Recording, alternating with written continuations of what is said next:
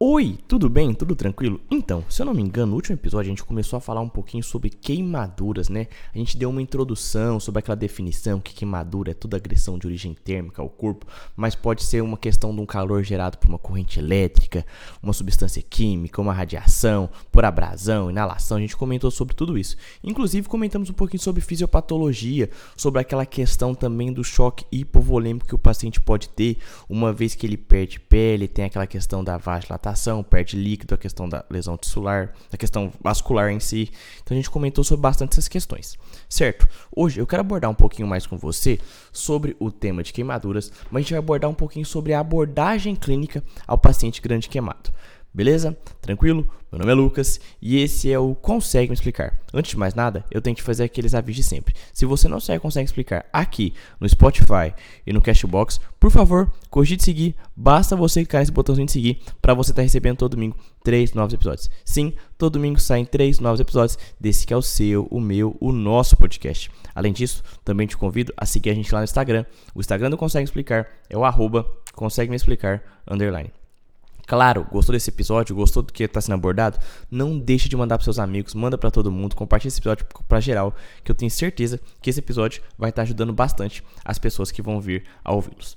Beleza, você chegou então agora e a gente vai falar sobre a abordagem clínica ao grande queimado. O que a gente vai fazer primeiro? Tem aqueles cuidados imediatos. O que, que é esses cuidados imediatos? É assim que você encontrar um queimado. O que, que a gente tem que fazer primeiro? A gente tem que parar o processo de queimadura.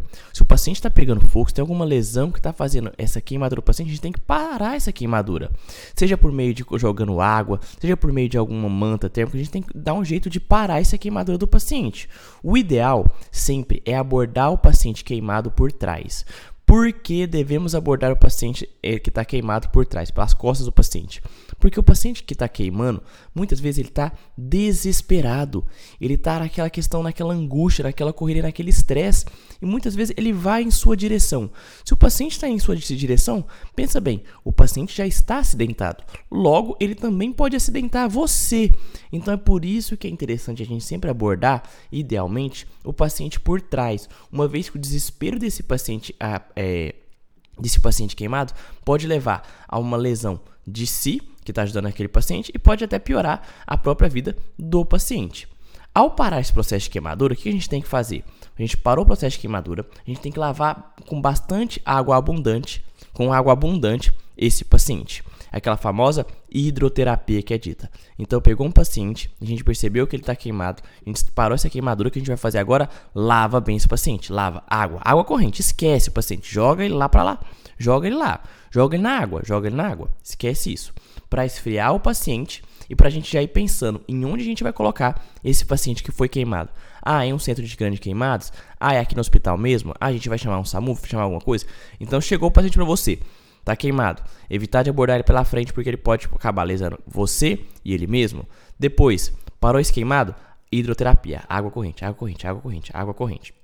Certo? Tranquilo? Fez água corrente, jogou tudo mais nele, o paciente já deu uma estabilizada, você vai cobrir o paciente com tecido limpo e seco. Isso para o quê? Para ter uma proteção do paciente, para evitar a desidratação e para evitar a, a perda térmica. Uai, Lucas, por que evitar a perda térmica? A pele a nossa é responsável pela manutenção da temperatura. Então, a gente tem que perder essa pele não queimada, a gente tem que evitar que ele perca mais calor. Como que perde mais calor?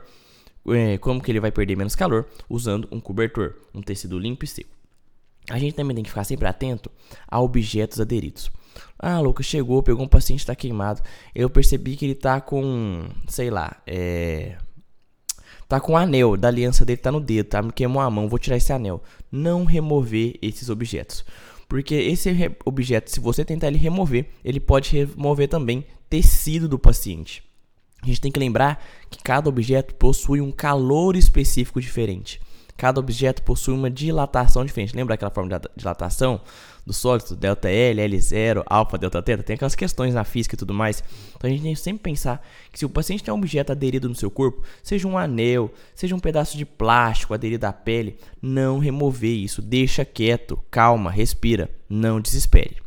Até aí, beleza. Então, cuidados imediatos. O paciente chegou para você, tentar abordar ele por trás. Depois disso, primeiramente, parar a queimadura do paciente, né? Abordar ele por trás.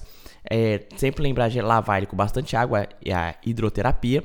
Buscar também essa hidroterapia para resfriar esse paciente. E claro, a gente sempre tem que pensar de imediato em não remover nada que está colado no paciente, porque se a gente remover isso, a gente pode estar tá lesando tecidos desse paciente, certo? Tranquilo?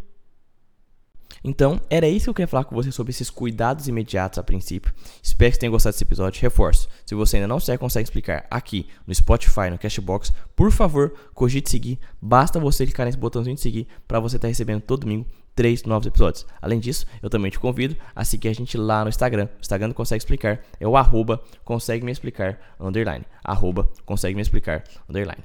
Beleza? Tranquilo? Um beijo para você. Valeu, falou e fui!